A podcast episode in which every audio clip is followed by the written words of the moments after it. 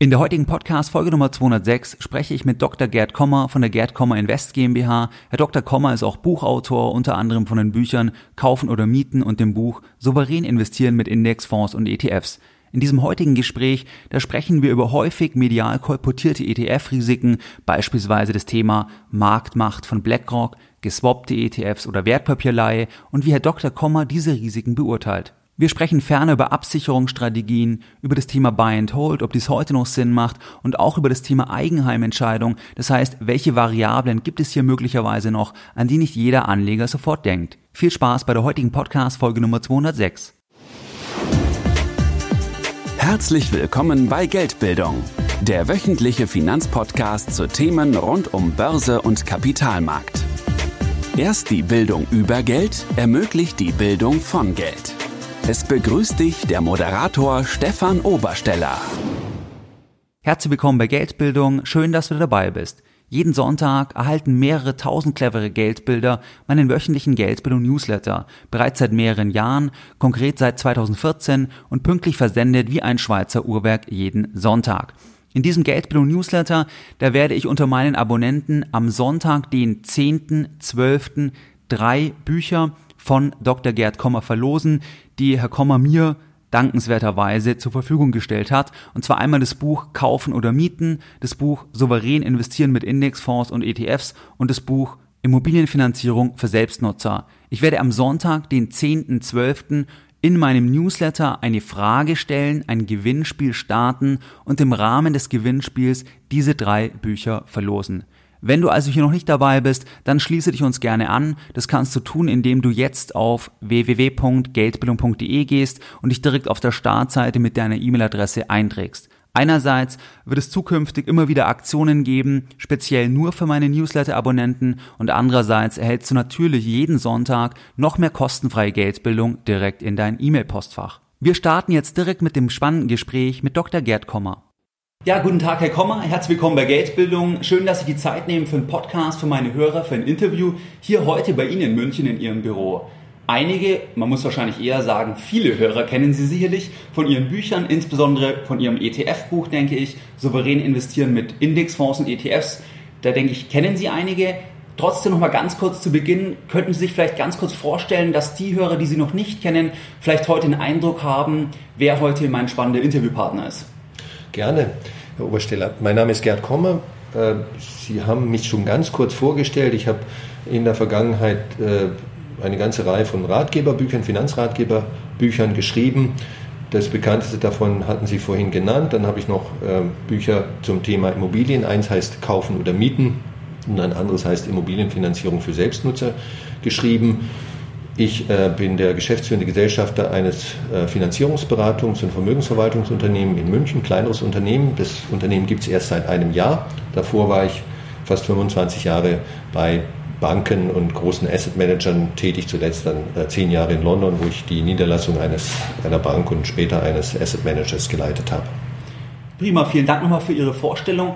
Vielleicht direkt als Einstiegsfrage, Ihr Buch, was ich eingangs nannte, Souverän investieren mit Indexfonds und ETFs, legt ja nahe, wenn ich es richtig verstanden habe, korrigieren Sie mich, wenn ich falsch liege, dass natürlich die Strategie mit ETFs die dominierende ist. Und Sie argumentieren ja entsprechend wissenschaftlich auch, warum das der Fall ist für die aller, allermeisten Privatanleger. Vielleicht als Einstiegsfrage. Gibt es einen Grund, warum Sie trotzdem einen aktiven Fondsmanager bezahlen würden, der jetzt sagen wir mal über ein Prozent kostet, weil dieser zum Beispiel in einem ineffizienten Markt zum Beispiel im kleineren Markt tätig ist? Oder gibt es irgendeinen Grund, wo Sie sagen, da ist es plausibel oder da macht es Sinn, auf einen aktiv verwalteten Fonds mit höheren Gebühren zu setzen? Da muss ich Sie enttäuschen, Herr Obersteller. Aus meiner Sicht, äh, sicherlich ist das nicht der einzig mögliche äh, Standpunkt oder die einzig mögliche Haltung zu diesen Themen. Aus meiner Sicht macht das keinen Sinn. Also Beispiel Nebenwerte, Small Caps bei Aktien oder Hochzinsanleihen. Äh, das ist ein noch äh, illiquiderer Markt in den allermeisten Ländern. Also Junkbonds, Hochzinsanleihen oder das gleiche in Deutschland, Mittelstandsanleihen. Das sind, also genau. Die heißen in den USA Junkbonds. Bei uns Mittelstand klingt ein bisschen seriöser. Genau, ja. Äh, sind aber noch schlechter als die typische amerikanische, also fallen noch häufiger aus. Äh, äh, Anleihe. Nein, also auch in diesen Nischenmärkten und in diesen sogenannten äh, informationsineffizienten oder häufig wird einfach nur gesagt, ineffizienten äh, Märkten. Ne? Ich mag das Wort ineffizient nicht, weil das moralisch geladen ist. Ähm, der ja. Terminus technicus, der wissenschaftlich korrekte Ausdruck ist informationsineffizienten Märkten. Auch da, äh, und das belegen erstaunlich viele Studien, wissenschaftliche Studien aus den letzten buchstäblich 40, 50 Jahren und, und, und natürlich in den letzten Jahren viel häufigere Studien noch, auch in diesen Studien gelingt es äh, dem durchschnittlichen aktiven Anleger, und damit meine ich nicht nur Fondsanleger, damit meine genau. ich auch Privatanleger, die direkt anlegen, damit meine ich Hedgefonds, äh, damit meine ich jede Art von, von aktivem Anlegen, gelingt es diesen der Mehrheit der aktiven Anleger oder der Mehrheit der aktiven Portfolios nicht eine entsprechende Benchmark zu schlagen, eine korrekt gewählte Benchmark und eine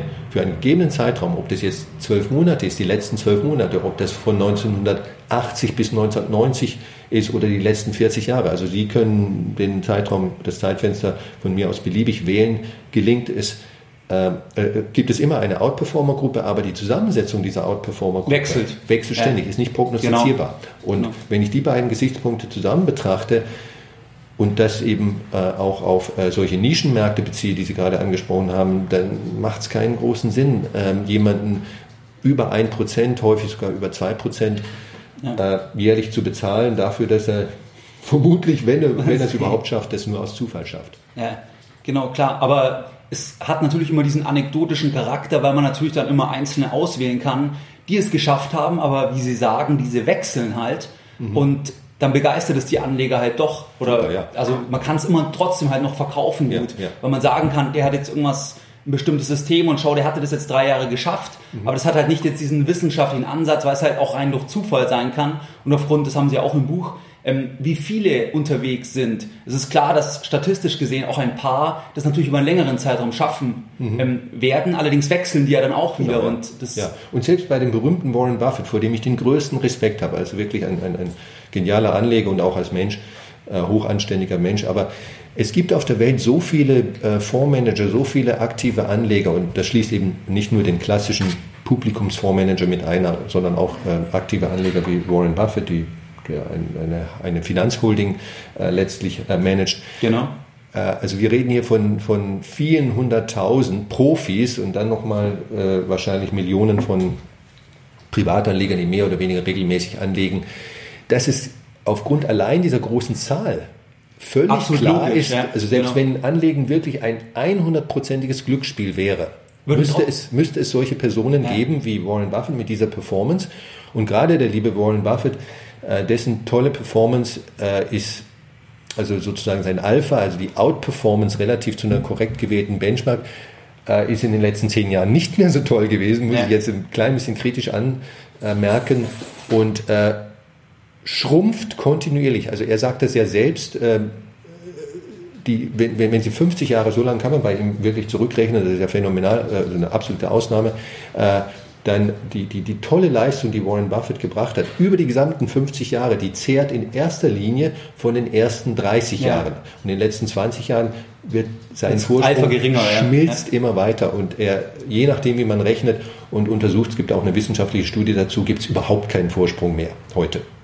Klar, aber das wird halt dann als Beweis herangetragen, wobei man auch sagen muss, ohne dass man jetzt seine Fähigkeiten oder so absprechen möchte ihm, dass er das auch dann wieder eine statistische Sache ist, dass es einen Warren Buffett geben muss unter Umständen, einfach aufgrund der Anzahl an Leute, die ja.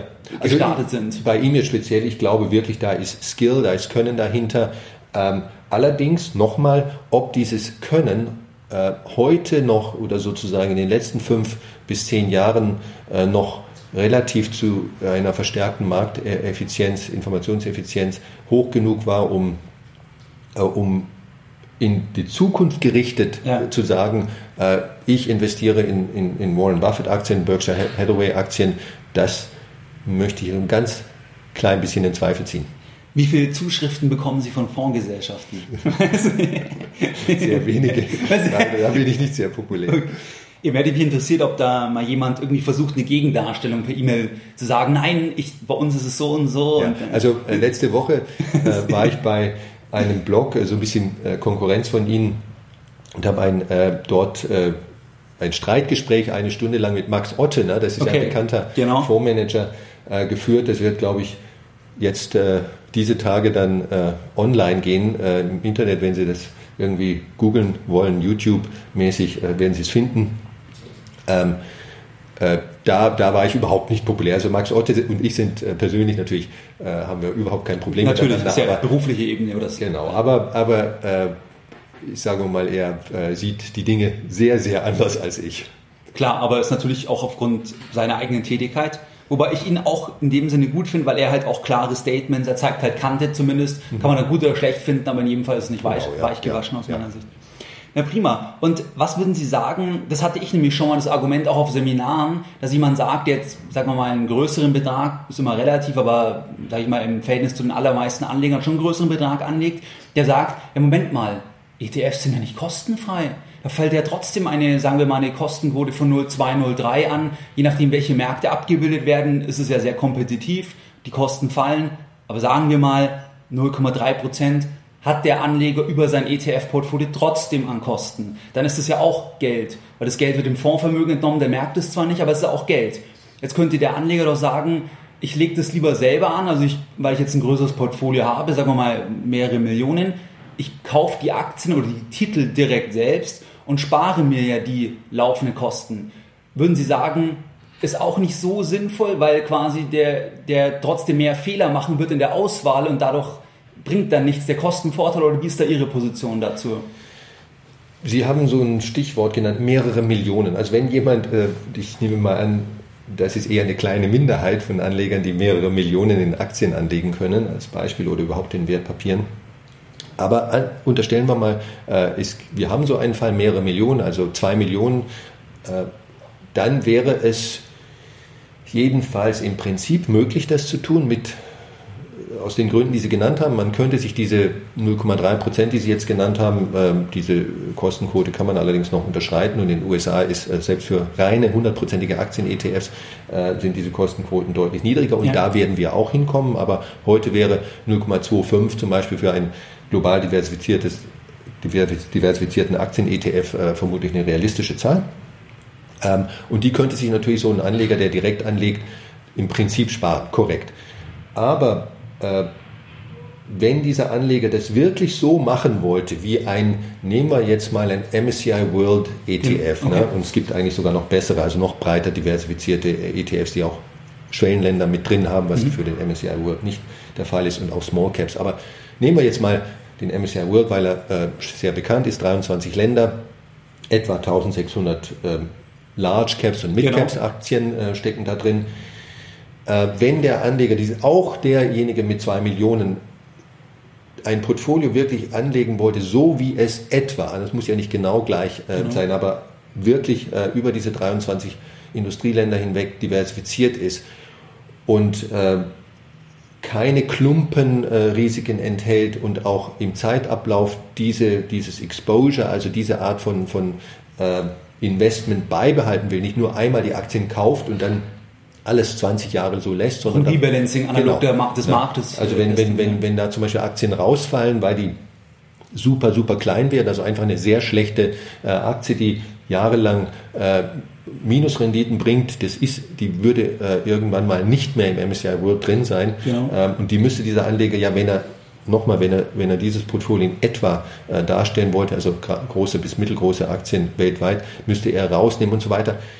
Wenn er das täte, dann behaupte ich ganz klar, da bin ich mir sehr, sehr sicher, dass ja. selbst dieser Anleger mit einem 2-Millionen-Portfolio diese dies nicht tun könnte zu den Kosten, die wir gerade genannt haben, 0,3 Prozent und 0,25 Prozent. Weil er Transaktionskosten genau. hat, zwar keine laufenden Kosten, aber halt erhebliche ja. Transaktionskosten genau. durch Rebalancing. Dann so. müssen Sie noch berücksichtigen, er sollte sich ja selber für diese Arbeit, die er hat, auch ein kalkulatorisches Gehalt bezahlen, auch wenn er selber der Eigentümer dieser... dieser er arbeitet ehrenamtlich. okay, gut, wenn Sie so großzügige, heroische Annahmen machen ähm, und ähm, viel Extremer wird das noch, was ich jetzt gerade gesagt habe, wenn jemand nicht zwei Millionen äh, anzulegen hat, wie die meisten von uns, äh, dann wird dieses ganze Thema noch, noch extremer mit Antworten. Jemand, der nur 20.000 Euro anzulegen hat in Aktien, der kann das noch viel weniger. Absolut. Ja, weil die, die, äh, ein großer Teil der Transaktionskosten sind Fixkosten, ja. äh, die eben nicht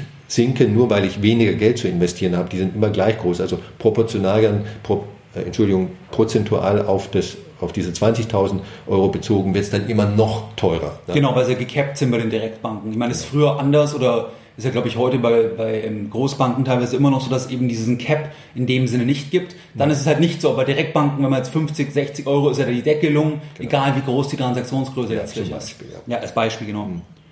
Prima, lassen Sie uns ähm, gerne jetzt über einige medial kolportierte Risiken sprechen, weil im Zuge der zunehmenden Popularität von dem Anlagevehikel ETF, da mehren sich natürlich auch Kritikpunkte.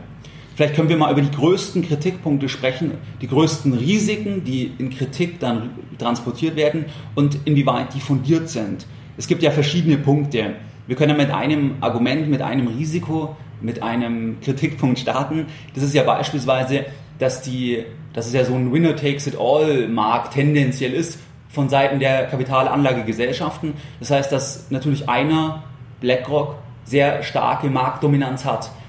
Und jetzt wird ja gesagt, dass zum Beispiel diese Dominanz, dass da dann darauf basierend gewisse Risiken entstehen können. Wie sehen Sie das? Wenn jetzt angenommen, das geht weiter, dass quasi BlackRock weiter zulegt, welche Risiken sehen Sie im Zusammenhang von der Konzentrierung auf ein oder zwei große Anbieter in Europa?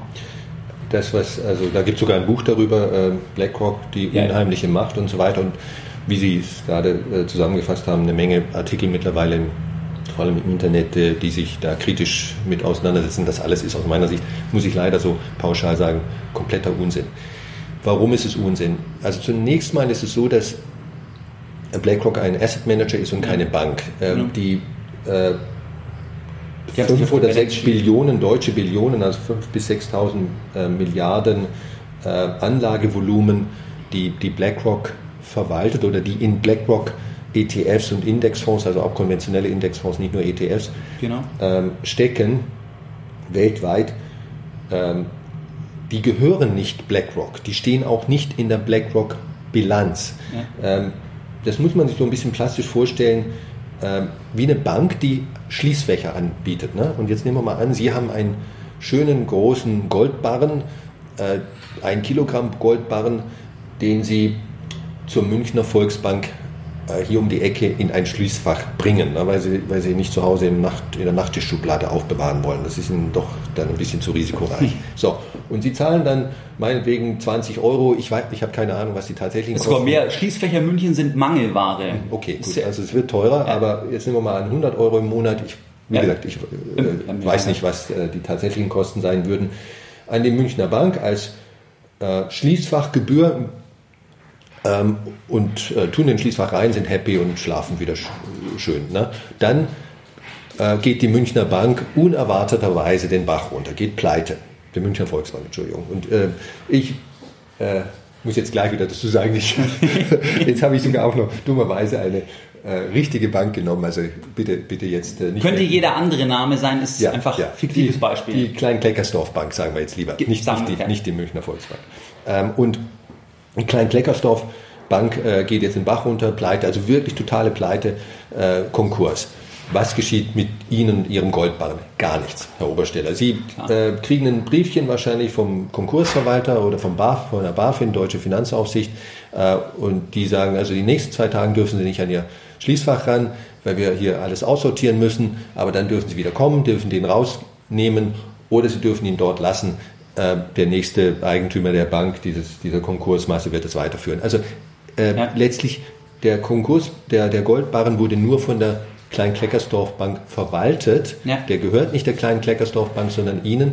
Und ähm, wenn die Klein-Kleckersdorf Bank den Bach runtergeht, ändert sich nichts an ihren Eigentumsverhältnissen. Und genauso ist es mit den BlackRock-iShares ETFs. Genau. Wenn BlackRock den Bach runtergehen würde, hätten sie immer noch den äh, die gleichen, das gleiche Eigentum an den zugrunde liegenden Aktien und so weiter. Und das ist eben anders wie bei einem Bankkonto. So, ja. das, das, ist eine lange Antwort gewesen auf Ihre kurze Frage. Und ja. die, sagen wir mal, die Marktmacht von BlackRock als der ja, deutliche Marktführer bei äh, ETFs äh, ist auch lächerlich. Schauen Sie nirgendwo, also wir haben sehr wenig Finanzdienstleistungen, bei denen die Kosten in den letzten 10, 15, sogar 20 Jahren, äh, ETFs gibt es seit 24 Jahren, so kontinuierlich und so drastisch gefallen sind. Ja. Wo ist da Missbrauch von Marktmacht? Also BlackRock steht in sehr scharfer Konkurrenz mit äh, zwei anderen sehr, sehr großen Anbietern, nämlich Vanguard und State Street. Und dann gibt es nochmal mindestens 25 andere äh, ETF-Anbieter in Europa oder in den USA oder in anderen Weltregionen, die, die klein sind, aber ja. trotzdem natürlich äh, bei so einer in Anführungszeichen Massenware wie ETFs sie sind. Ich meine das im positiven Sinne. Genau. Das sind hier ja keine, sagen wir mal, äh, Flüge zum Mars, äh, von nee. denen, bei denen es nur einen Anbieter gibt oder nur einen Anbieter geben kann. Nein, das ist in dem Sinne äh, eine Massenware und die Preise fallen ständig. Äh, neue Konkurrenten kommen an den Markt. Also wo BlackRock hier den Markt äh, missbrauchen sollte oder eine Monopolstellung missbrauchen sollte, ich kann es nicht sehen. Das ist mir ein Rätsel. Eine Rückfrage dazu, wenn, wenn BlackRock, also wenn ein Anleger in ETFs investiert, dann ist ja der Unterschied natürlich zum Direktinvestment jetzt bei Eigenkapital, bei Aktien, dass er ja kein Stimmrecht hat. Das delegiert er an die Fondsgesellschaft. Und wenn jetzt die, die, ähm, die Quoten beispielsweise beim deutschen Aktienindex der ETF-Anbieter, also die, die Anteile quasi, die von, von ETF-Anbietern gehalten werden bei deutschen Aktien im DAX, wenn die steigt, sehen Sie da ein Risiko, dass zum Beispiel ja BlackRock dann teilweise quasi ähm, Stimmrechte ausüben kann bei Unternehmen, die sich konkurrieren. Mhm. Ähm, oder wie beurteilen Sie das? Weil diesen Punkt hatte ich auch schon mal. Da würde mich Ihre Meinung mal dazu mhm. interessieren, wie, wie Sie diesen Punkt bezüglich der wachsenden Stimmmacht sehen. Mhm. Also da hat es einen wissenschaftlichen Aufsatz gegeben in den USA oder vielleicht sogar zwei. Ähm, und äh, das hat diese Diskussion ausgelöst. Also die, die in extremen Fällen, und das sind wirklich jetzt von den, von den rund 50.000 Aktien, die es weltweit gibt, davon circa 10.000, sagen wir mal so im regulären Trading-Bereich, äh, reden wir hier von, von, von wenigen Dutzend vielleicht, wo die, äh, der Anteil von BlackRock, weil, der, weil die mehrere ETFs äh, verwalten und äh, die Kombination von, von kleinen Index, Nischenindex, Indizes und großen Indizes dann dazu führt, dass BlackRock die Stimmrechte für vielleicht 10, 15 Prozent des, des stimmrechtsberechtigten genau. Kapital ausübt. Also erst einmal reden wir hier nicht von 50 Prozent, wir reden nicht mal von 25 Prozent, ja. was in den meisten, bei den meisten Aktiengesellschaften erstmal... Das Sperrminorität ja, auch genau, überhaupt, ja. Aber äh, lassen Sie es 10 Prozent sein und von mir aus auch mal 15 Prozent bei einer von 10.000 Aktien. Ähm, aber es ist keineswegs aktienrechtliche Kontrolle. So, und Punkt eins. Wie gesagt, das sind, das sind seltene Ausnahmen, relativ seltene Ausnahmen. Punkt zwei, es ist keine vollständige Kontrolle. Ja, ähm, Punkt drei, es ist genau das Gleiche wie bei normalen Aktienfonds. Ne? Die so äh, beliebig hohe Positionen, äh, ein aktiv gemanagter Fonds kann beliebig hohe Positionen, gerade bei Midcaps und Smallcaps, kann das durchaus 10, 15 Prozent äh, mal überschreiten. Und davon gibt es Tausende, also Tausende weiß ich jetzt nicht, aber viel, viel mehr, als das bei, bei BlackRock der Fall ist. Kein Mensch hat sich damit hat damit jemals ein Problem gehabt. Äh, jetzt plötzlich bei BlackRock soll es ein Problem sein. Und BlackRock, letzter Punkt, und ich habe keinerlei wirtschaftliche Verbindung zu BlackRock. Es gibt keinen Grund dafür, dass ich außer Sachgründe äh, BlackRock in irgendeiner Weise verteidigen möchte. Ich stehe mit denen, bin nicht mit denen verwandelt. Ja. Ähm, aber äh, BlackRock, da wo BlackRock die Stimmrechte für ähm, Fondsanteilseigner, also ETF-Anteilseigner, äh, ausübt, wie das der, bei, bei äh, Publikumsfonds grundsätzlich auch aktiven der Fall ist. Also, Eben, ja, delegiert der Anleger genau, immer an den ja, Fondsmanagern. Geht, geht auch gar nicht anders. Geht auch gar nicht ja. anders.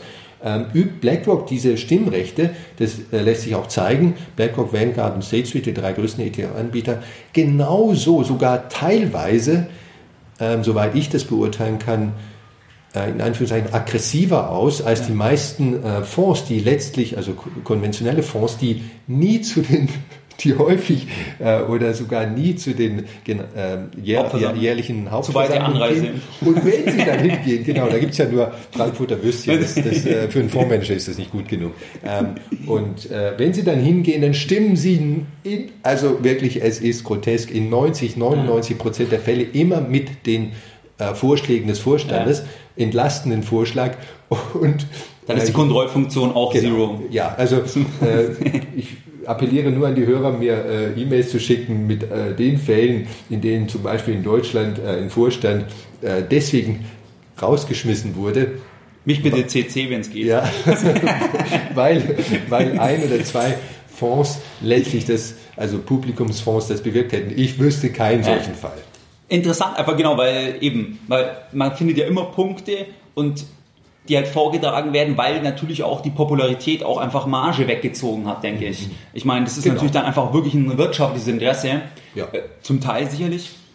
Also das war mal die, die Thema Konzentrierung der Macht. Dann gibt es ja noch andere Punkte, beispielsweise Risiken durch Wertpapierlei oder durch ETFs, die über Swaps arbeiten und den Markt abbilden. Können wir da vielleicht noch ganz kurz drüber sprechen, wie, was Ihre Meinung dazu ist? Sehr gerne. Also die zwei Punkte Wertpapierleihe und Swaps, das sind äh, Risiken, die eher mit der Swap-Struktur, mit der Recht, Entschuldigung, mit der rechtlichen ETF-Struktur zusammenhängen, Genau. weniger jetzt mit dem sozusagen Marktrisiken oder systemische Risiken. Ähm, Wertpapierleihe, Punkt 1, es ist etwas, was alle Fonds machen dürfen. Also alle Publikumsfonds, alle Investmentfonds, es dürfen selbstverständlich auch Hedgefonds, Private Equity Fonds, äh, Pensionsfonds, die äh, weltweit ist sowieso der größte äh, Fonds, das Fondssegment überhaupt, äh, Sovereign Wealth Fonds, jeder darf äh, Ja. äh, Wertpapierleihe Wissen machen. Woher das kommt, warum das... Ähm, Wertpapierleihe ist so vor 30, 40 Jahren entstanden. Das ist so ein, äh, im, aus meiner Sicht, äh, einfach etwas, ein, ein, ein kleines Zusatzgeschäft. Also damit können Fonds, äh, äh, sagen wir mal jetzt 0, zwischen 0,05 Prozent und 0,20 Prozent äh, zusätzliche Rendite äh, erwirtschaften. Das Ganze äh, ist sehr risikoarm. Ist was hoch besichert ist? ist ein, genau, ist äh, die, die, die Leihsache, sozusagen die Aktie, die weggegeben wird für zum Beispiel drei Monate, verliehen wird, äh, die muss der Leihnehmer besichern, typischerweise zu 100 Prozent mit Cash. Ja. Ähm, ist reguliert. Äh, ich sehe keinen Grund, keinen grundsätzlichen Grund, warum ein Fonds das äh, nicht machen sollte, um Zusatzeinnahmen, dafür ist er ja da, er soll Rendite generieren. Ne? Ist nicht da, da nichts zu tun oder keine Rendite Ja. zu generieren. Und äh, das ist sozusagen ein Seitenaspekt, ein, ein Nebengeschäft, risikoarm und äh, es muss klar offengelegt werden, das tun die Fonds auch, die es tun, alle dürfen es, ETFs sind da überhaupt kein Sonderfall ähm, und wer das, wer das nicht haben möchte, der, der müsste sich vermutlich dann die wenigen Fonds, äh, die es weltweit gibt, aktiv oder passiv suchen. Ich Also aktive kein- gibt's, aktive gibt's, die das ja kategorisch ausschließen. Genau, Bei passiven weiß ich es gar nicht bei ETFs, es gibt. Ich kann mir nicht vorstellen, aber da bin ich jetzt nicht Ja, äh, sicher, ob es ähm, Indexfonds e- oder ETFs gibt, die das ausschließen.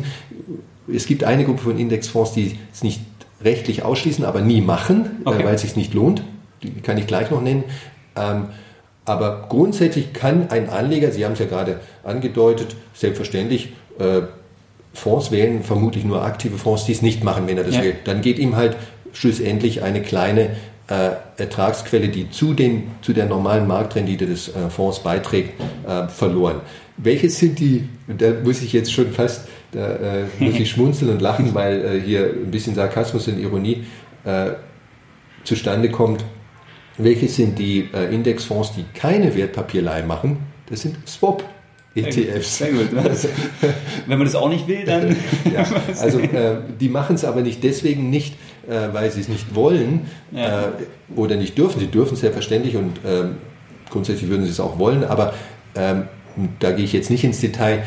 Es, findet regel, es ist regelmäßig deswegen nicht möglich, weil die äh, Wertpapiere, die ein Swap-ETF tatsächlich hält im sogenannten Trägerportfolio, völlig unattraktiv sind Zu verleihen halt, für ja. Wertpapierleihe. Und deswegen können Sie wirklich äh, pauschal sagen, Swap-ETFs machen keine Wertpapierleihe. Da sind wir schon bei Swap-ETFs Genau. oder synthetischen ETFs, wie sie auch genannt werden.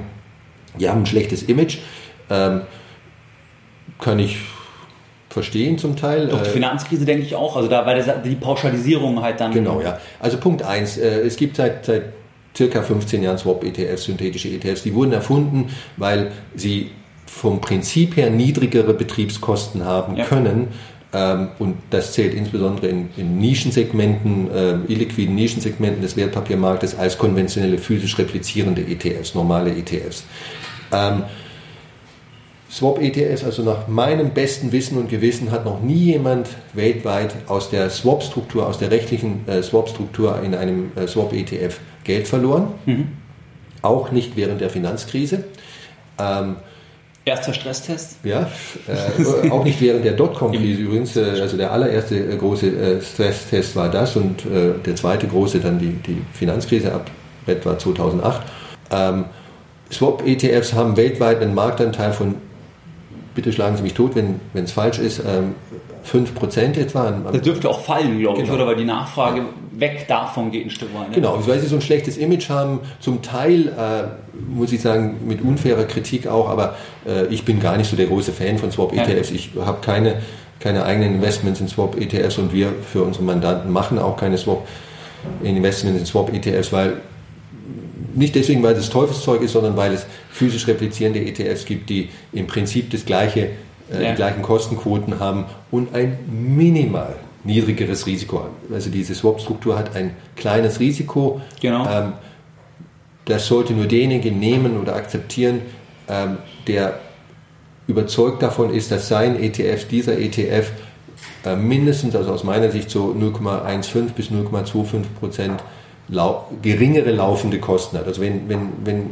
man mir zeigen kann, hier zwei völlig identische ETFs, einer ein Swap-ETF und ein physisch replizierender ETF, normaler ETF und der Swap-ETF, und sie sind wirklich sonst gleich, ne, hat, äh, sagen wir mal, 0,2 Prozent geringere äh, Kosten, äh, lau sogenannte laufende Kosten oder äh, Total Expense Ratio, dann könnte ich in Versuchung kommen, ähm, für einen Teilbereich meines Portfolios einen Swap-ETF zu nehmen. Okay, nee, das, das zum Thema ähm, Swap-ETFs. Eine Sache noch generell zur Struktur. Also ein ETF ist ja ein normaler Investmentfonds. Aber wenn jetzt ein Anleger sagt, der, sagen wir mal, eher in Immobilien unterwegs war, da versteht er das, da kauft das, da steht er im, im Grundbuch drin, dann kann ich es anschauen, alles klar. Aber beim ETF, also jemand, der eben jetzt nicht so mit äh, Online-Depots, Wertpapieren zu tun hat, ich kaufe das, aber angenommen, oder gab es irgendeinen Fall mal, dass zum Beispiel das Vermögen eines Investmentfonds, was separat natürlich der Fondsgesellschaft ist, deswegen ist es ja Sondervermögen, aber gab es da irgendeinen Fall mal, dass da das trotzdem veruntreut wurde, weil zum Beispiel irgendwie, sag ich mal, die, die das ähm, auditieren sollen, unter einer Decke gesteckt haben oder, oder kennen Sie irgendeinen Fall, wo quasi es hier mal zu einem Verlust von Anlegergeldern kam bei einem ähm, Publikumsfonds? Es gab vor, vor, vor zehn Jahren mal, äh, vor allem in den angelsächsischen Ländern, so einen Investmentfondsskandal. Das war damals aber nicht, äh, Deutschland war damals nicht betroffen. Das war damals recht äh, stark in den Medien. Ähm, selbst in diesem Skandal, wo es äh, letztlich um, um Absprachen gab, äh, ging und äh, also was Fondsgebühren anbelangte und äh, irgendwelche Gespräche zwischen Aktiengesellschaften und den Fondsmanagern und so weiter. An was anderes kann ich mich nicht erinnern. Das war mal so ein Skandal. Äh, äh, da entstand auch kein Anlegerschaden, außer vielleicht schlechte Renditen, aber, aber Ja. äh, nicht Aber das Geld was, war nicht weg, Genau, ja. nicht das, was Sie meinen.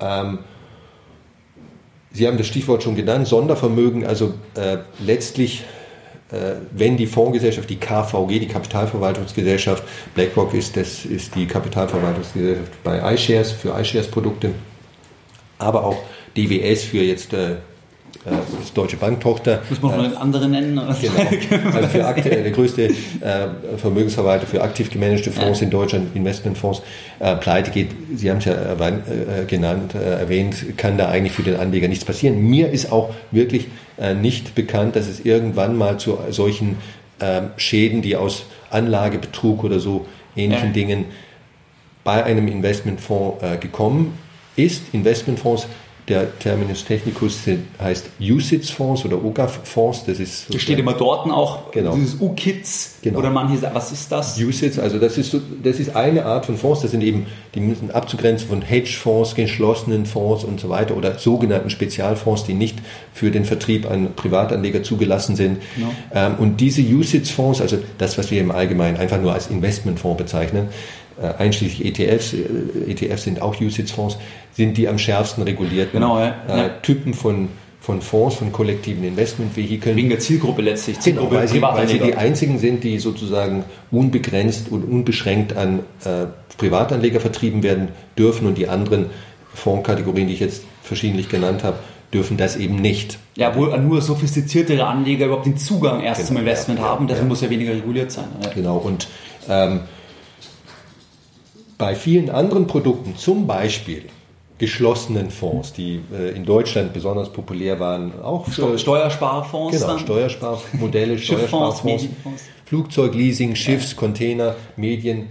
Aber es klingt doch gut. Ja, mal, toll. Mir gehört anteilig ein Genau. A380 Ja. Richtig, ich, äh, ich, oder hier äh, Einkaufszentrum in Dresden und so weiter. Ähm, da hat es solche Fälle schon sehr häufig gegeben. Ja, Bei absolut. Direktanlagen, Immobilien kommt sowas laufend vor. Denken Sie nur noch an unsere Freunde Jonas äh, Schäfer und Köller. SK. Ne? Genau, also riesige, S&K, S&K, riesiger Anlagebetrug, ich glaube 300, 250 Unglaublich, dass die Geld bekommen. Da Ja. muss man wirklich sagen, wenn ich so, wo ich mir denke, da muss ich gar nichts wissen. Das, das sagt mir mein, mein Bauchgefühl. Ja. Ähm, also, aber trotzdem funktioniert, weil halt nur die Rendite einfach dann im, im Fokus steht. Und gerade bei Immobilien, also ich, äh, ich will jetzt nicht Immobilien äh, schlecht reden, ähm, gerade bei Immobilien äh, kann es so sein, also selbst wenn ich mir jetzt einfach nur eine, äh, eine Eigentumswohnung zur Vermietung kaufe, dass äh, irgendwo in der Vertragsdokumentation Mietvertrag, äh, Vertrag mit dem Bauträger, Kaufvertrag und so weiter aus äh, vielleicht Versehen, aber manchmal auch aus äh, schlechter äh, Due Diligence? schlechter Due Diligence, äh, Risikoprüfung oder weil der Verkäufer, äh, der mir das Ding verkauft, ein bisschen ein Schlitzohr ist und Ja. ich vielleicht nicht so schlau bin oder, oder nicht so bewandert bin auf dem Gebiet, dass da die Vertragsdokumentation Risiken enthält, die ich gar nicht haben wollte, die, die mir gar nicht bewusst sind. Das kommt im Immobilienbereich leider sehr weil die häufig. Standardisierung da halt viel geringer ist. Ich meine, bei dem anderen ist es total reguliert, Ja. ein, quasi homogenisiert. Ja. Beim anderen, wenn ich halt wenig Geldbildung habe oder wenig weiß und der Vertragspartner einfach einen Informationsvorteil hat, dann kann er mich letztlich über einen Vertrag ähm, Genau. benachteiligen. Ja. Und wenn Sie, wenn Sie sozusagen sich diese Sorge ersparen wollen, äh, dann, also jetzt mal von allen anderen Gesichtspunkten abgesehen, dann würde ich raten, in USITS-Fonds, Investmentfonds, ob aktiv gemanagt oder äh, ETFs passiv äh, zu kaufen, statt zum Beispiel die viel, rechtlich viel, viel komplexere Thematik einer, einer Direkt, einer, eines Direktinvestments in eine Immobilie einzugehen. Da, da stecken solche Risiken zum Teil. Ein, ein letzter Punkt noch bei dem äh, Segment Risiken. Teilweise wird ja dann gesagt, dass quasi das, äh, dass es ein, je nach Marktphase, in turbulenten Marktphasen zum Beispiel ein hohes ähm, Delta zwischen dem Net Asset Value und letztlich den Börsenpreis geben kann, weil der ETF ja an der Börse notiert ist, sich da ein eigener Preis ergibt. Wie, wie sehen Sie das, wenn, wenn quasi jemand sagt, Moment mal, es kann sein, dass der Anleger zu viel bezahlt, weil zum Beispiel der Börsenpreis sich an diesem Tag wegen einer bestimmten Situation stark entfernt hat vom, vom Net Asset Value und dann das einen Anleger nachteilig ist. Wie sehen Sie diese, diese immensen Differ Differenz gibt zwischen den zwei Sachen? Also es ist ähm, auch ein, ein Thema, das im Kontext von ETFs ähm, in den letzten zwei, drei Jahren sehr häufig äh, diskutiert wurde. Dazu gibt es auch eine Menge wissenschaftlicher Untersuchungen. Das ist ein bisschen komplexeres Thema. Im Endeffekt ist es so, ETFs sind eine Verpackung für äh, die zugrunde liegenden ähm, Assets. Ob das Aktien sind, Anleihen sind, äh, Rohstoffkaufverträge, könnte auch Gold sein. Ähm, und manche dieser, dieser Assets, nehmen wir jetzt mal Hochzinsanleihen. Genau. Das ist ein, generell einfach ein sehr illiquides äh, Marktsegment. Illiquide bedeutet, die zugrunde liegenden äh, Wertpapiere, also diese Hochzinsanleihen, Junkbonds, Mittelstandsanleihen in Deutschland. Sag mal die- Mittelstand an. Klingt einfach so schön viel besser. Ähm, die werden erstaunlich selten gehandelt, getradet. Ne? Ja. Also da, da, wenn, wenn die Firma Klein-Kleckersdorf GmbH, ähm, äh, die irgendwo in Mecklenburg-Vorpommern äh, bedruckte T-Shirts herstellt, eine, eine Junk, ein Junkbond emittiert Ja. äh, mit äh, 10% Rendite, ist ja toll. Ne? Äh, für Bundesanleihe gibt es null oder, Oder we- weniger, ja. oder, oder sogar negativ. Ähm, dann, äh, und das, das Volumen dieser Anleihe ist, sagen wir mal, nur 5 Millionen. Ne? Und ich kaufe mir sowas, dann kann es sein, dass ähm, tagelang oder, oder sogar wochenlang niemand sonst in Deutschland diese Anleihe tradet, kauft und verkauft. Ne? Genau. Ja, da, neben mir gibt es da vielleicht nur noch 20 andere Leute, die überhaupt ähm, äh, Anteile an dieser Anleihe besitzen. warten vielleicht auf die Endfälligkeit einfach. Genau. Und jetzt könnte so, so eine Anleihe natürlich in einem Anleihe-Junkbond-ETF enden, ne? weil, sie, weil sie Teil des Index ist. Also da gibt es Ja. einen Index, der heißt äh, Deutsche Mittelstands-Junkbonds, ähm, sonst was äh, Index. Und ähm, natürlich gibt es dann, oder nicht natürlich, aber vielleicht gibt es dann auch ein ETF, das äh, sich auf diesen Referenzindex bezieht. Und jetzt ist es wichtig, sich vorzustellen, okay, ich kann, den, ich kann die Anleihe direkt kaufen von der kleinen Kleckersdorf GmbH mit den 15 anderen äh, genau. äh, Anteilseignern, die ich nicht kenne natürlich. Oder ich kann einen ETF kaufen, der einer von diesen 15 ist. Genau. Ähm, und äh, in dem ETF stecken vielleicht dann, keine Ahnung, 200.000 von den 15 Millionen Emissionsvolumen drin oder sowas. Ne? Oder 5 Millionen, hatte ich vorhin gesagt. Und jetzt kommt der Marktcrash, ne? also einfach eine saumäßig schlechte Börsenphase. Ähm, dann werden was dann geschieht, also diese, diese Junkbond-Anleihe wird dann wahrscheinlich noch seltener getradet, weil, weil alle mhm. äh, sagen, oh Gott im Himmel, was ist los? Äh, ich bin so nervös und ähm, keiner, der äh, alle wollen verkaufen diese Anleihe, ja. aber äh, die, die potenziell äh, kaufen würden, die sagen, um Gottes Willen, jetzt noch, also jetzt in diesem Moment würde ich diese Anleihe nicht kaufen. Ja. Ich schaue erstmal, dass der Markt sich wieder beruhigt. Und ähm, der letzte Trade war, war vor drei Wochen zu 100, sagen wir mal jetzt. So, aber Sie finden, Sie, Sie haben, also ich habe den ETF und Sie haben die Anleihe direkt gekauft. Ähm, wir finden keine Käufer mehr. Und, ähm, aber der Net Asset Value, weil vor, letzt, vor drei Wochen ähm, der letzte Trade zu 100 stattgefunden hat, ähm, ist immer noch 100, aber selbst genau. zu 80 finden wir ja. niemanden, der, der die Anleihe kaufen möchte. Und das ist für die ETF, für den ETF und für die Anleihe grundsätzlich das Gleiche. Das heißt genau. also, der ETF sich einfach. leidet genauso ja. wie die Anleihe. Und jetzt zu sagen, der, ETF, der ETF ist schuld an dieser Geschichte. Ne? Er ist halt nicht, nicht konkurrent, weil es einfach sich das Risiko ja. halt der, des Assets, was genau. man investiert, ja. überträgt auf den ETF. Genau, also der ETF ist die Verpackung und wenn der Inhalt illiquide ist und solche Dinge passieren bei diesen illiquiden Wertpapieren, dann kann die Verpackung in einer äh, schlechten Marktphase nicht liquide sein oder sich besser genau. verhalten und dieses Risiko sozusagen eliminieren. Ähm, und die also meisten Menschen genau schauen halt nur auf den ETF und nicht auf die Direktanlage ja. und, und haben ein Problem damit. Und das ist so ein bisschen die unfaire äh, Geschichte an dieser Sache. Also für die Hörer nur als Information, da, wenn ihr was hört, dass dann der Hund vom Herrn komme, aber das macht ja nichts. Genau, ja, der, der, der kleine Hund, Shiva heißt sie, äh, funkt uns hier ständig dazwischen. Entschuldigung. Genau, also das freut mich, dass Sie das auch so sehen, weil das, so sage ich das nämlich auch immer, das ist ja nicht, das ist ja nicht schlüssig, weil es eben nur die, äh, die Verpackung ist, wie Sie gesagt haben, und sich das dann überträgt. Nee, ich denke, jetzt haben wir über die Punkte, über die Risiken ähm, gesprochen. Jetzt zum Zeitpunkt der Aufnahme der Podcast-Folge, ich sag mal Ende 2017 und auch dann, wenn es veröffentlicht wird, sind die Märkte rückblickend die letzten Jahre jetzt erstmal gut gelaufen. Und viele Finanzexperten, sage ich jetzt einfach mal, oder Leute, die im Finanzbereich arbeiten, da kommt ja dann oft quasi auch ähm, das Thema Absicherungsstrategien, weil man sagt, man muss sich jetzt absichern. Gibt es ja verschiedenste Varianten. Wie stehen Sie generell dazu? Weil das ja auch dann wie, ja, wie ein Trading ist, beziehungsweise das ist ja auch ein aktiver ähm, Eingriff dann so gesehen. Also wie stehen Sie zum Thema Absicherungsstrategien? Damit meine ich jetzt Absicherung des der Wertentwicklung vom Underlying, vom Basiswert, also nicht die Währungsabsicherung. Wie sehen Sie das Thema? Also kein Anleger, glaube ich, auf der Welt freut sich über, über Verluste, auch nicht über Buchverluste im, im Portfolio, also negative Volatilität, ähm, Kursrückgänge bei Aktien zum Beispiel. Wir alle äh, hassen das, glaube ich, kann man sogar sagen und würden es gern vermeiden. Da liegt es natürlich nahe, dass man äh, mit irgendwelchen Absicherungsstrategien, da gibt es viele verschiedene Möglichkeiten. Genau. Eine bekannte sind Stop-Loss-Orders, aber man könnte auch Put-Optionen kaufen. Genau. gibt noch viele andere. Äh, quasi nach unten so einen Boden einzieht in sein Portfolio, unter den ähm, der Wert des Portfolios nicht fallen kann. Ich sehe das, äh, aus, mein, aus, meiner Sicht ist es keine sinnvolle Geschichte für äh, Privatanleger aus oder für die aller, allermeisten Privatanleger und wir machen es auch nicht in unseren Mandantenportfolios aus, aus einer Reihe von Gründen. Also Punkt eins: erstmal äh, Absicherungsstrategien kosten fast immer Geld. Eine Stop-Loss-Order äh, bei einem, bei einem Online-Broker in Auftrag zu geben, kostet Geld, äh, ist nicht umsonst.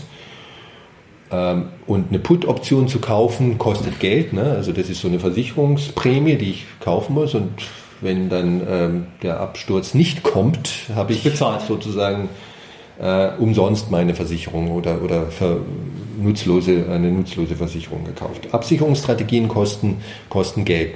Sind jetzt nicht so teuer immer, aber kosten Geld. Ähm, das zweite ist dann, Ähm, egal wie Sie jetzt, welche Strategie Sie genutzt haben, nutzen wir, nehmen wir mal die Stop-Loss-Order, die kann sich, können sich die meisten Menschen gut vorstellen. Ähm, Sie, Sie, heute steht der Kurs bei 100, Sie setzen eine Stop-Loss-Order äh, zu 90, weil Sie nicht mehr ja. als 10% verlieren wollen.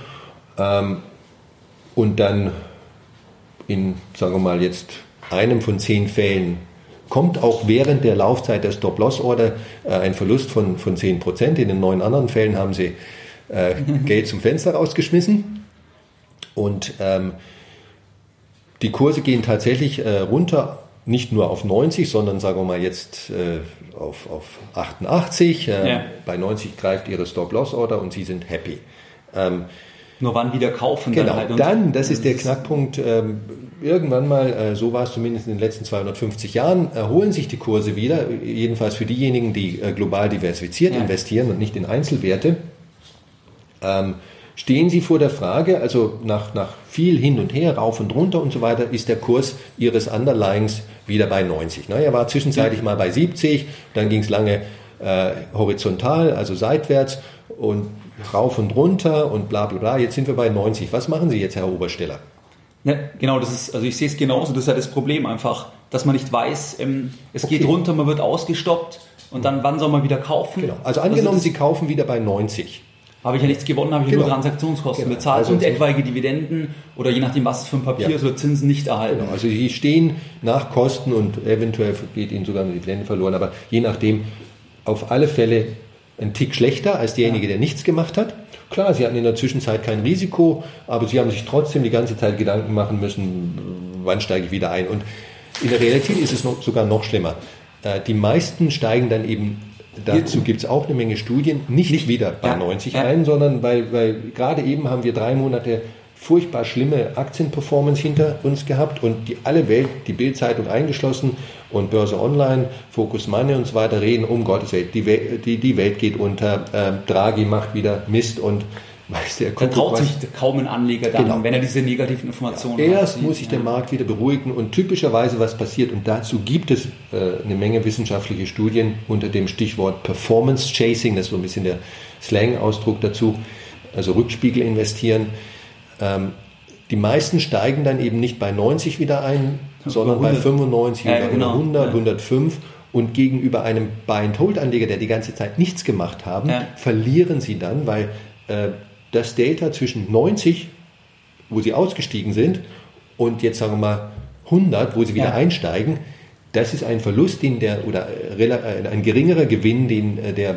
gegenüber dem Buy-and-Hold-Anleger. Vor allem müsste man das ja auf eine Anlegerkarriere, sagen wir mal, jemand ist 40 und kann noch 30 äh, Jahre oder sagen wir mal 30 Jahre wieder noch anlegen, dann müsste er das ja konsistent wiederholen. Also dass er dann immer den Stop-Loss wieder richtig setzt. Erstmal die Frage auch 10%, minus 15%, also wo lege ich es fest? Wann kaufe ich wieder?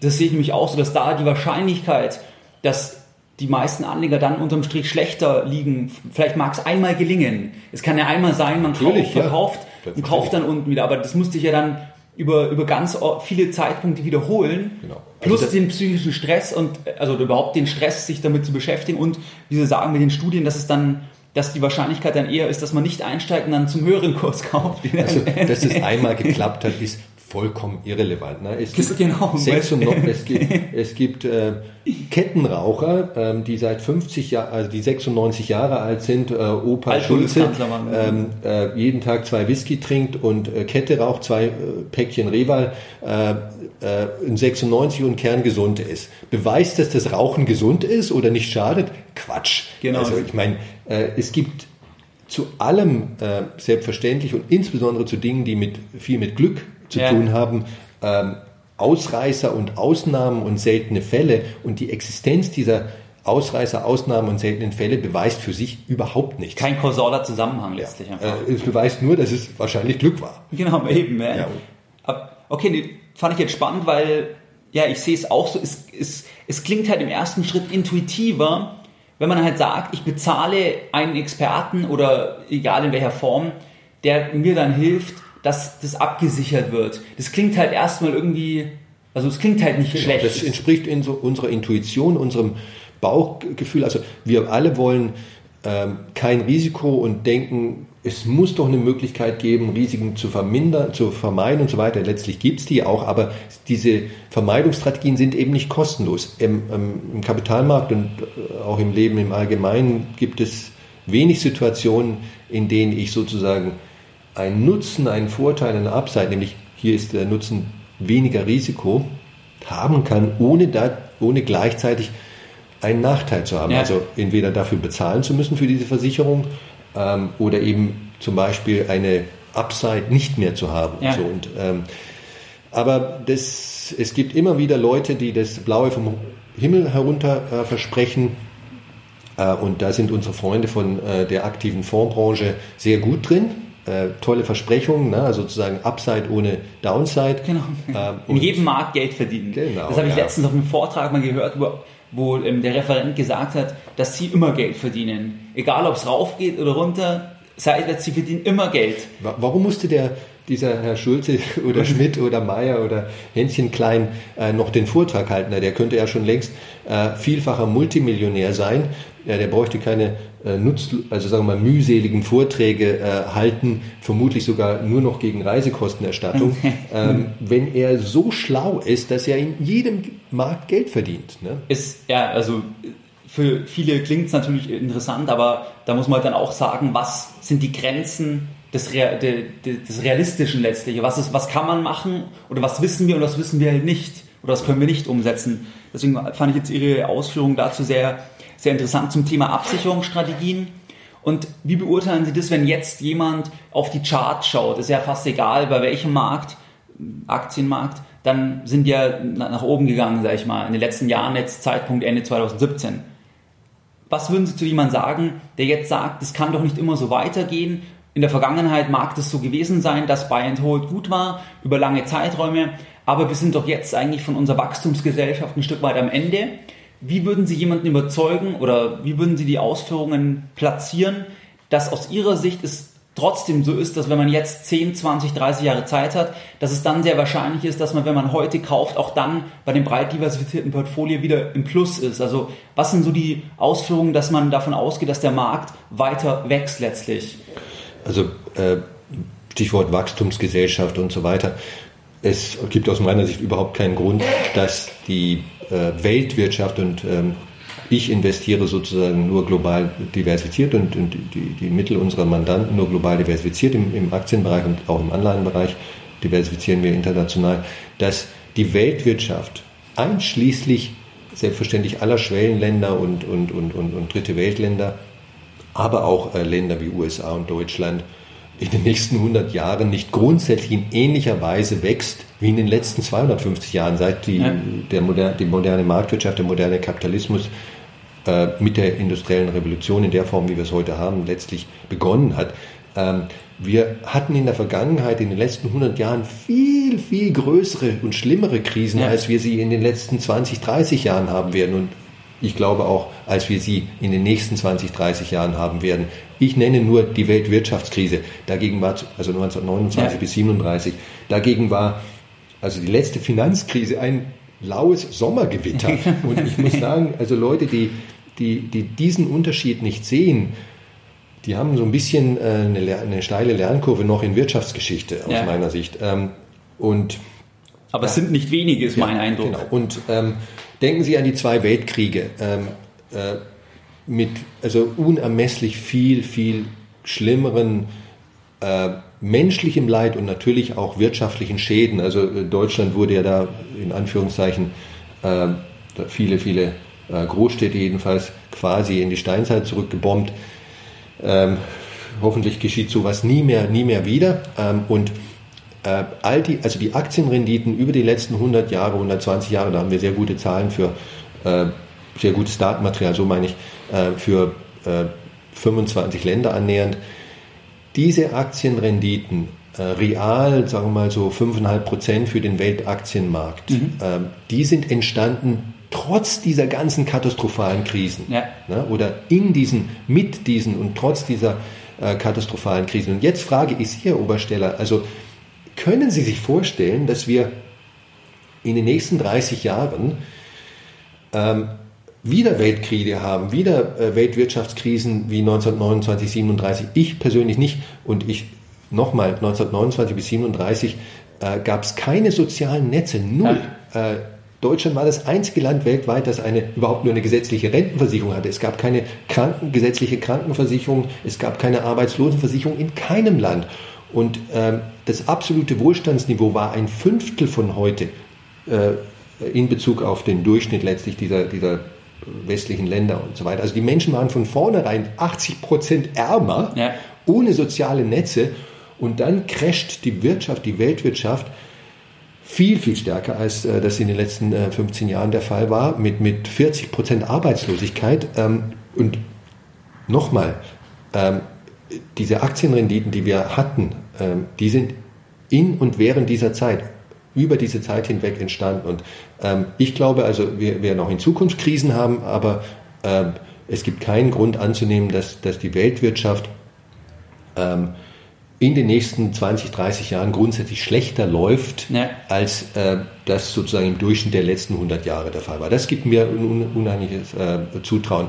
Wir glauben immer, unsere Zeit ist die schlimmste und die schlechteste. Weil es hat jede Zeit geglaubt. Genau. Das ist immer schlechteste ja. und vorher war alles besser. Ja, und ich, ich denke vor allem, es hängt ja damit zusammen letztlich, dass das Streben nach Verbesserung, Unternehmergeist, Innovation, das Streben nach dem, Dinge effizienter zu machen, ähm, das steckt ja im Menschen auch drin. Und dieser Unternehmergeist, das wird ja weiter sein mhm. und deswegen wird es weiter in den Menschen angelegt sein. Das ist meine Meinung, dass, dass quasi nach Verbesserung gestrebt wird, nach Dingen, die das Leben einfacher machen und dadurch ja auch dann Wachstum entsteht, beziehungsweise ähm, ja, sich das reflektiert an den Aktienmarktrenditen als Konsequenz auch. Genau, ja. Also ich habe mal, ähm, und mancher äh, Hörer wird es vielleicht kennen, also der, der Präsident des amerikanischen Patentamtes. Patentämter sind ja die Institutionen, in denen Innovationen und Erfindungen und so weiter ähm, ähm, also rechtlich registriert werden und die haben sozusagen den Puls, äh, den Hand am, am Puls der Innovation und, der, und des Fortschrittes. Der Präsident des amerikanischen Patentamtes hat Anfang des 20. Jahrhunderts, also vor ungefähr 100 Jahren, mal gesagt, der arme Kerl, äh, mhm. heute lachen ihn alle aus, alle wesentlichen Erfindungen sind ja. schon erfolgt. Äh, genau, also wir können darüber nur lachen. Und genauso mhm. äh, müsste man diejenigen auslachen, äh, der eine solche Aussage heute trifft, also der sagen würde, sozusagen äh, Erfindungen, die die Menschheit weiterbringen, ähm, also wohlhabender machen äh, und, und äh, unser Leben besser machen, die Lebenserwartung erhöhen, die sind alle schon gemacht, gibt es nicht mehr. Also äh, man kann, äh, wir, wir, wir, wir, wir können uns nichts Neues mehr ausdenken, was sozusagen Gewinne erzeugt oder erhöht. Zweiter lächerlich. Also der Fortschritt wird weitergehen. Ja. Er wird vielleicht nicht in der gleichen Geschwindigkeit äh, stattfinden wie in den sozusagen äh, innovativsten Zeiten, äh, die, die vermutlich so von 1850 bis 1950 waren. Aber er wird weitergehen und äh, insbesondere die vielen, vielen hundert Millionen Menschen und neuen Gehirne, die, die äh, in den Schwellenländern da sind und ausgebildet werden, die werden zu diesem Fortschritt beitragen. Ja, eben, und das ist die Grundlage dann auch für die Buy-and-Hold-Strategie, beziehungsweise davon, dass wir ausgehen, dass auch langfristig über einen langen Zeitraum bei dem breiten Portfolio die Renditen positiv sind, ja. letztlich. Prima, jetzt sind wir von der Zeit schon sehr weit fortgeschritten. Vielleicht können wir noch eine ähm, Sache zum Thema Immobilien, weil Sie ja da auch Bücher geschrieben haben. Vielleicht generell die Betrachtung Eigenheim mieten oder kaufen. Was sind so ein paar Variablen, wo Sie sagen, wenn jemand das betrachtet oder den Vergleich macht, mieten oder kaufen, wo die Entscheidung dann vielleicht oft zum Thema Kaufen eher kommt, vielleicht ein paar Variablen, die da nicht betrachtet werden, also die, die nicht in der Rechnung mit aufgenommen werden. Mhm. Gerne, ja. Also äh, letzten Endes die, ist es so, die, wenn man sich die letzten 45 Jahre anschaut, so ab 1970, das habe ich äh, mal gemacht in dem einen Buch, ähm, dann war äh, Mieten, äh, das wird viele äh, Hörer erstaunen, äh, vorausgesetzt man rechnet korrekt, erstaunlich häufig in den meisten äh, Zeitfenstern und Szenarien äh, rentabler als kaufen. Und das ist auch in anderen Ländern, äh, insbesondere in den USA, da kenne ich eine Menge Studien, so gewesen.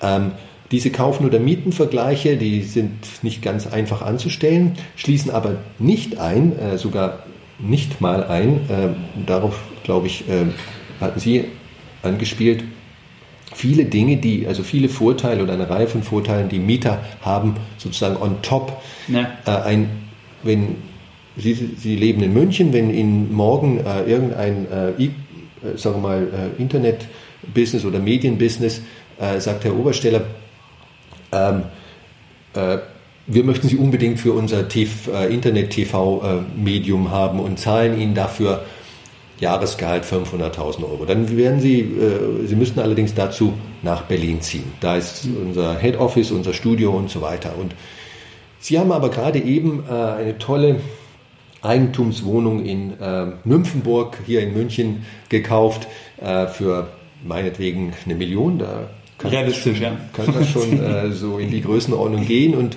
ähm, haben einen Kredit aufgenommen für 900.000. Und das war also ja. vor vier Monaten. Ne? Ähm, jetzt stellen Sie sich die Frage, soll ich nach Berlin gehen? Soll ich dieses tolle Joboffer annehmen? Äh, ich könnte mein Gehalt, äh, ich weiß, das ist derzeit natürlich auch sehr hoch, ne? aber äh, Freiheit ist das Wichtigste. Lebenszeit ist, habe genau. ich auch eine Podcast-Folge, Lebenszeit ist das wichtigste Asset. Genau. Also äh, Sie könnten es auf alle Fälle erhöhen. Also das neue Gehalt wäre 500.000. Ich weiß jetzt nicht, was das jetzige äh, Einkommen ist, aber äh, nehmen wir mal an, es ist deutlich niedriger als die 500.000.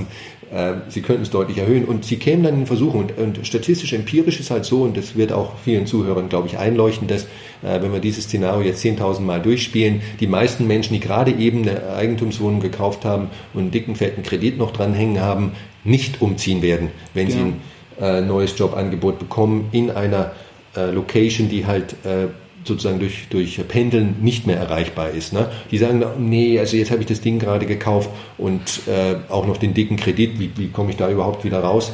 Obwohl es natürlich gehen würde. Ich meine, Sie könnten es auch vermieten, ja. aber ich denke, was Sie sagen, ist ja, dass die, also die persönliche Flexibilität, die gefühlte persönliche Flexibilität nimmt sicherlich ab, weil man ja in der Regel diesen emotionalen Bezug zu dieser Entscheidung auch hat.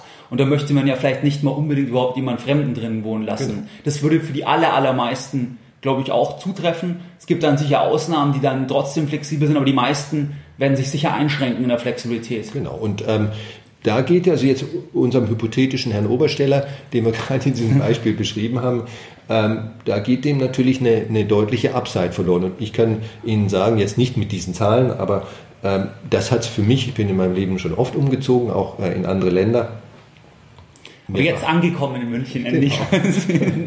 äh, ich habe auch in München ein bisschen studiert. Also äh, München ist so eine schöne Stadt. Äh, hier lebt sich's gut. Aber auf alle Fälle äh, bin ich auch mal weggezogen von München und das war unter anderem oder sogar primär deswegen, weil ich einfach ein sehr attraktives Joboffer hatte und die Upside, die das Zusatzeinkommen, also diese Zusatzrendite, wenn Sie das auf Ihr Humankapital bezogen sehen, die hätte ich vermutlich nicht gehabt, wenn ich damals in der Situation gewesen ja. wäre, wie gerade beschrieben. Also äh, Menschen, die Mieter sind, sind ein, einfach viel, viel flexibler, auch auf solche ökonomischen Opportunitäten hin äh, zu reagieren. Und das ist auch statistisch ganz klar nachgewiesen.